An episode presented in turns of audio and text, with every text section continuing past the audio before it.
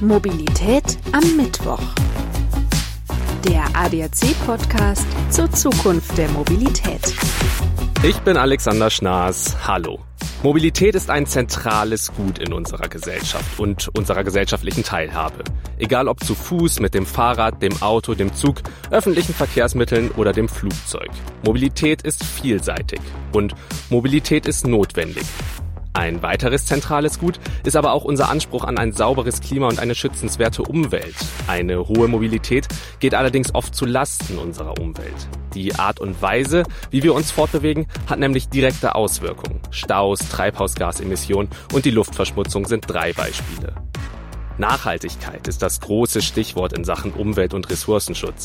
In der heutigen Folge möchte ich daher die Themen Nachhaltigkeit und Mobilität miteinander verbinden, denn Klimaschutz und Nachhaltigkeit sind längst im Verkehrssektor angekommen.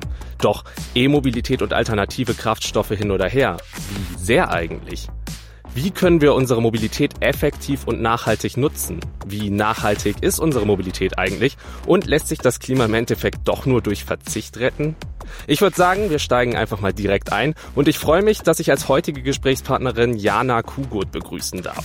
Sie ist Journalistin beim Tagesspiegel und Leiterin vom Tagesspiegel Background Verkehr und Smart Mobility. Das ist ein täglicher Newsletter, der jeden Morgen von montags bis freitags um 6 Uhr über alles, was in der Mobilitätsbranche passiert, berichtet. Hallo Frau Kugut, schön, dass Sie heute da sind.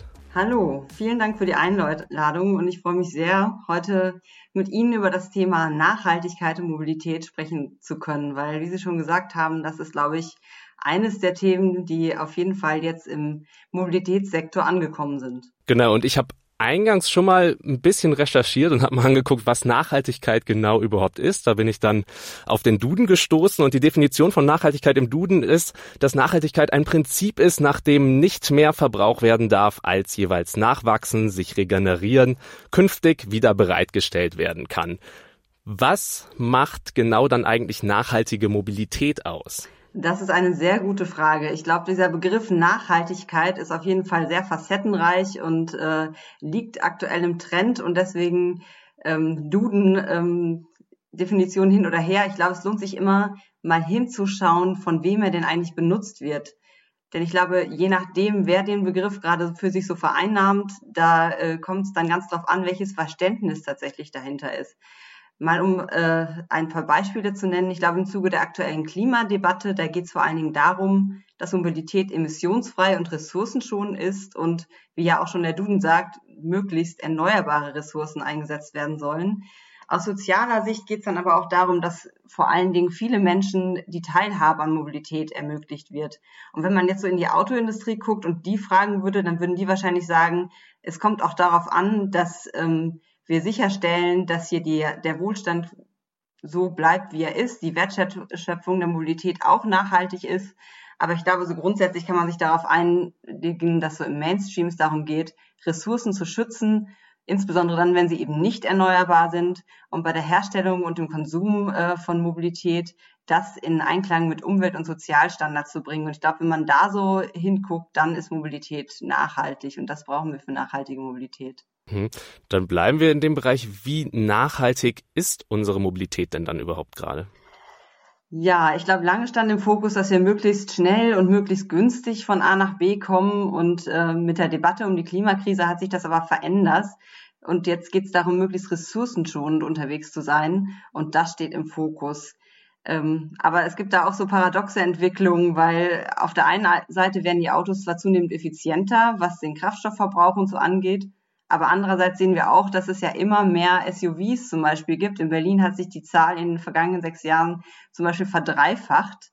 Und damit werden die Vorteile, die ja in Richtung Nachhaltigkeit gehen sollen, auf der einen Seite auch wieder aufgefressen. Ähm, und ich glaube, so in den letzten Jahren sehen wir, dass im Verkehr und in der Mobilität die Emissionen kontinuierlich gestiegen sind und zugenommen haben und der Verkehrssektor nach Industrie- und Energiewirtschaft den drittgrößten Anteil da hat. Also da ist noch nicht so viel von Nachhaltigkeit zu spüren. Und trotz Corona und den damit einhergehenden Einschränkungen, die es ja gab, wegen der äh, Ausgangsbeschränkungen und damit den Mobilitätseinschränkungen, hat der Sektor auch in diesem Jahr oder im vergangenen Jahr die äh, Ziele nur knapp unterschritten. Und es ist eigentlich schwer vorstellbar, dass in den kommenden Jahren ähm, das nach unten geht, was die Emissionen angeht und die Ressourcenschonung, wenn man da nicht zusätzliche Maßnahmen ergreift. Hm. Sie haben gerade noch die, die, dass die, zum Beispiel die Zahl der SUVs nach oben geht, angesprochen. Ist es dann auch so, dass wir vielleicht, dass der, der, der Gedanke bei uns in der Gesellschaft noch nicht hundertprozentig gereift ist, dass Mobilität auch nachhaltig werden muss? Ja, ich glaube, es gibt eigentlich schon so diese, diesen Grundkonsens, den gesellschaftlichen gibt es schon, aber wenn es dann wirklich um die eigenen Entscheidungen geht, dann ist der Blick nicht immer ganz so weit und dann, äh, ja, es geht, da muss man nochmal mehr hingucken, glaube ich. Und jeder muss sich für sich selbst vielleicht nochmal überprüfen, was denn dann wirklich nachhaltig ist und bei jedem Weg nochmal drüber nachdenken und bei jedem Verkehrsmittel, wohin es eigentlich gehen soll. Hm. So ein bisschen in die richtige Richtung kann uns ja die Politik lenken. Was sind denn da so Richtungsentscheidungen, die die Politik bereits getroffen hat? Ich glaube, so international gesehen sieht man ja schon, dass mit dem Pariser Klimaabkommen und der, ähm, der Einigkeit darüber, dass wir das 1,5 Grad Ziel erreichen sollen, da schon mal so eine Richtung festgeschrieben ist, auf jeden Fall. Und wenn wir konkret auf Deutschland gucken, dann glaube ich, sieht man so als ähm, wirklich Richtungsschritt denjenigen, dass äh, die Elektromobilität gefördert wird. Und da wurden ja, oder es gibt ja Kaufprämien für Elektroautos und es werden Millionen in den Ausbau der Ladeinfrastruktur gesteckt. Ich glaube, das sind so ganz konkrete Richtungsentscheidungen, die man da sehen kann. Es gibt außerdem neun Milliarden für Wasserstoff, den die Bundesregierung fördern will, der vor allen Dingen dann auf der Schiene, bei Lkw, aber auch in Flugzeugen perspektivisch eingesetzt werden soll. Und natürlich gibt es dann immer diese Themen Digitalisierung und Vernetzung, die als Instrumente gesehen werden, um das, was wir aktuelle Mobilität haben, noch effizienter zu nutzen und das ganze System effizienter zu machen. Ähm, was aus meiner Sicht aber nach wie vor fehlt, ist so ein Zielbild und ein nationales Narrativ, was quasi mal so aufzeichnet, wie wir uns die Mobilitätswelt von morgen, also eine nachhaltige Mobilitätswelt von morgen eigentlich vorstellen. Und das braucht man, glaube ich, um es so ein bisschen schmackhaft zu machen, wohin es eigentlich gehen soll. Da gibt es aber auch schon einige Ideen äh, Richtung Politik, zum Beispiel so eine Art ähm, Bundesmobilitätsgesetz, was äh, andere Verkehrsträger äh, als das Auto in den Vordergrund stellen könnte und äh, vor allen Dingen Fußverkehr, Radverkehr und die Schiene fördern kann. Mhm. Bleiben wir nochmal bei den Fahrzeugen. Sie haben die Elektromobilität auch schon angesprochen. Das ist ja gerade so das große Ding und auch mit das greifbarste, was umzusetzen ist momentan. Sie haben aber auch gesagt, äh, auch in Richtung Wasserstoff wird viel geforscht. Das heißt, Elektromobilität ist ja nicht der einzige Weg hin zu einer nachhaltigen Mobilität. Ja, ich glaube, Elektromobilität ist auf jeden Fall eine Möglichkeit, ähm, die Mobilität nachhaltig zu gestalten. Und ähm, wenn wir jetzt über Elektromobilität reden, dann meine ich jetzt die batterieelektrische Mobilität. Ähm, und das ist auf jeden Fall die Möglichkeit, um die Emissionen, die am Auspuff rauskommen, auf Null zu senken. Und das zahlt natürlich auf Nachhaltigkeits- und Klimaziele ein. Ähm, ich glaube auch, dass im Pkw-Bereich sicherlich die Antriebsart ist, die mittelfristig da dominieren wird und äh, auch die energieeffizienteste und am weit entwickelste Technologie ist was aber auch daran liegt, dass ja nicht nur Deutschland die Elektromobilität fördert, sondern auch so Märkte wie oder Länder wie China. Da wird es auch massiv gefördert und dadurch ist natürlich ein Riesenmarkt entstanden und die Kosten für Batterien und Fahrzeuge fallen dadurch.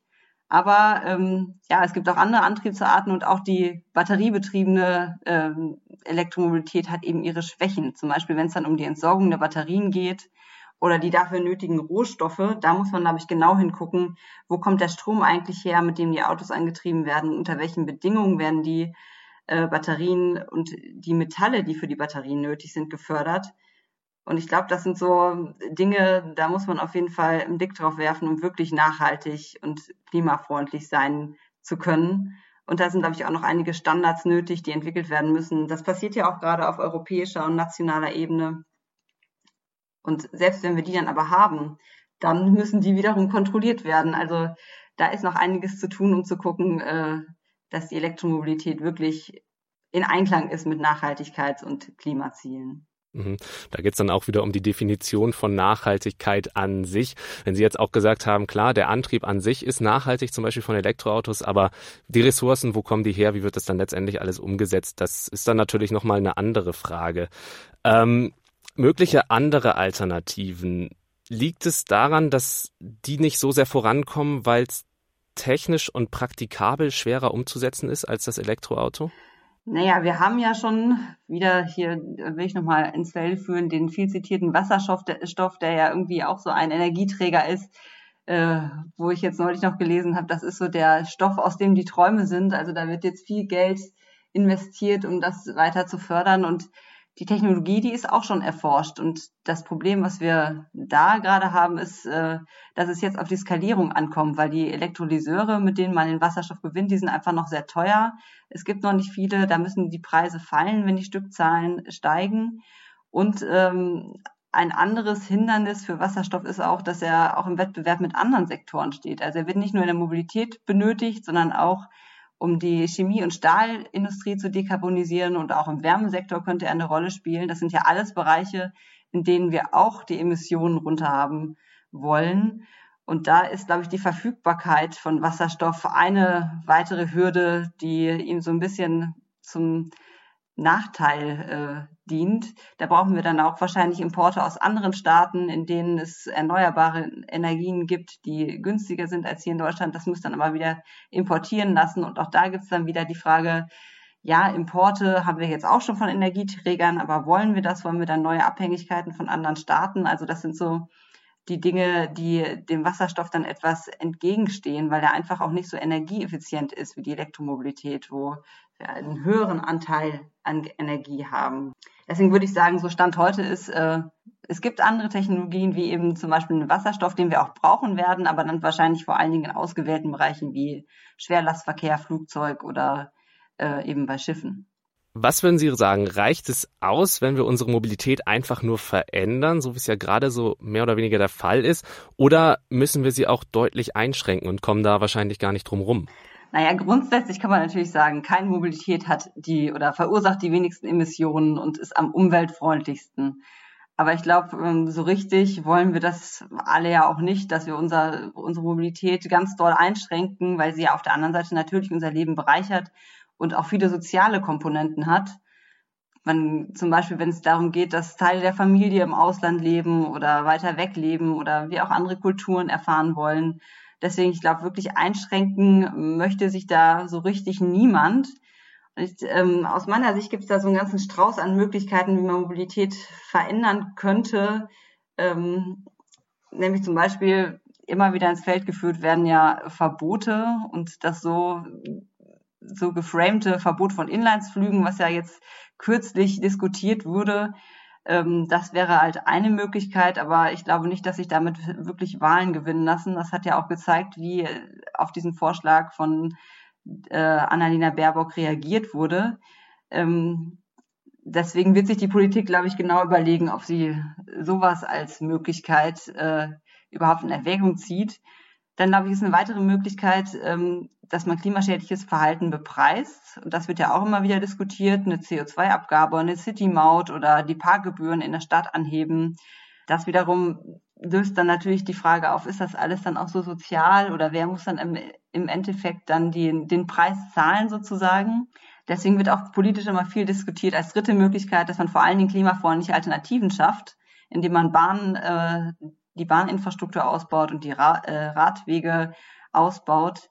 Und als vierte Möglichkeit, die noch nicht so richtig diskutiert wird und die, glaube ich, auch schwierig ist durchzusetzen, äh, wäre, dass man quasi jedem Bürger äh, und jeder Bürgerin so eine Art CO2-Budget pro Kopf zuweist. Und äh, da kann man dann halt gucken, wofür verwende ich das? Ähm, fliege ich mehr oder fahre ich einfach sehr viel Zug und kann es dann woanders für einsetzen? Also ich glaube, da gibt es eben diese ganz vielen verschiedenen Wege, die wir alle ähm, gehen können, ohne jetzt direkt irgendwie schwarz-weiß irgendwas ganz zu verbieten oder ja, uns völlig einzuschränken. Hm. Nichtsdestotrotz brauchen diese Wege ja auch bestimmte Rahmenbedingungen. Welche stimmen denn insgesamt und welche stimmen nicht? Also sehen Sie da irgendwo ja Vor- und Nachteile für bestimmte Dinge? Ja, auch eine schwierige Frage, weil ich glaube, da gibt es insgesamt so viele Stellschrauben. Allein beim Thema Elektromobilität gibt es sicherlich zwei Dutzend Gesetze und Verordnungen, an denen man irgendwie schrauben und die man verändern könnte, um allein die Antriebsformen weiter zu fördern. Ähm, ich glaube, grundsätzlich kann man beobachten, dass noch viel so aus dem Auto heraus gedacht wird, wenn es so um Debatten um Parkraum in der Stadt geht oder generell um Flächen in der Stadt und äh, wie Infrastruktur geplant wird, dann ist einfach noch viel darauf ausgelegt, dass wir uns mit dem Auto fortbewegen. Das ist ja auch nachvollziehbar vor dem Hintergrund, dass Deutschland äh, einfach ein wichtiger Standort für die Autoindustrie ist. Aber ich glaube, da muss die Politik mal gucken, ob sie, wenn sie neue Rahmenbedingungen schafft, ähm, das nochmal überdenkt, ob man vielleicht auch, auch aus anderen Perspektiven raus überlegen kann, wie das äh, System aussehen sollte. Und ich glaube, aktuell sind wir auch vor allen Dingen erstmal an so einem Punkt, in dem wir uns darüber verein oder verständigt haben, in welche Richtung es gehen soll. Und die ist klar. Also wir müssen oder sollten das Pariser Klimaziel einhalten, wenn wir äh, die Klimakrise irgendwie in den Griff bekommen wollen. Und ich glaube aber so mit Blick auf die Bundestagswahlen, die auch in diesem Jahr ist, ist es dann Aufgabe der nächsten Regierung, ähm, wirklich die Instrumente dafür zu entwickeln und den Rahmen zu setzen. Da sind wir noch nicht so, so weit, würde ich sagen.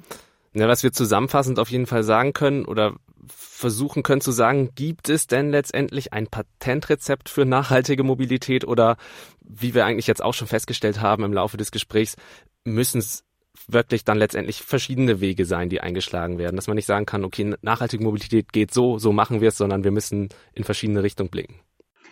Ja, auf jeden Fall letzteres. Wir müssen in verschiedene Richtungen blicken, verschiedene Wege gehen. Ähm, ich glaube, was man vor allen Dingen sagen kann, ist, es wird wahrscheinlich nicht funktionieren, dass man nur die fossilen Energieträger äh, im Mobilitätsbereich einfach durch regenerative ersetzt, sondern wir werden wahrscheinlich auch unser Verhalten äh, ändern müssen und anpassen müssen, damit Mobilität nachhaltig ähm, gestaltet werden kann. Und ich glaube, für die Politik ist es da vor allen Dingen eine schwierige Aufgabe, auch mit diesem Tempo, was da verlangt wird, mitzuhalten. Das ist ja nicht so die Stärke der Politik, möglichst schnell und zügig Entscheidungen zu treffen oder auch mal falsche Entscheidungen zu revidieren. Das sind immer sehr langwierige Prozesse. Und ich glaube, das ist so eine der Hauptherausforderungen oder der größten Herausforderungen, die die künftigen Bundesregierungen haben werden, ähm, eben bei diesem Tempo da Instrumente zu entwickeln, wie man auch Entscheidungen schnell treffen kann. Und ich glaube, auch ein so, eine, so ein politisches Instrument, wo man drüber nachdenken kann, ob man das nicht viel mehr braucht, ist auch die Bürgerinnen und Bürger mehr einzubeziehen. Es gibt ja viele Projekte, die mittlerweile mit Bürgerbeteiligung äh, versuchen, Entscheidungen zu treffen.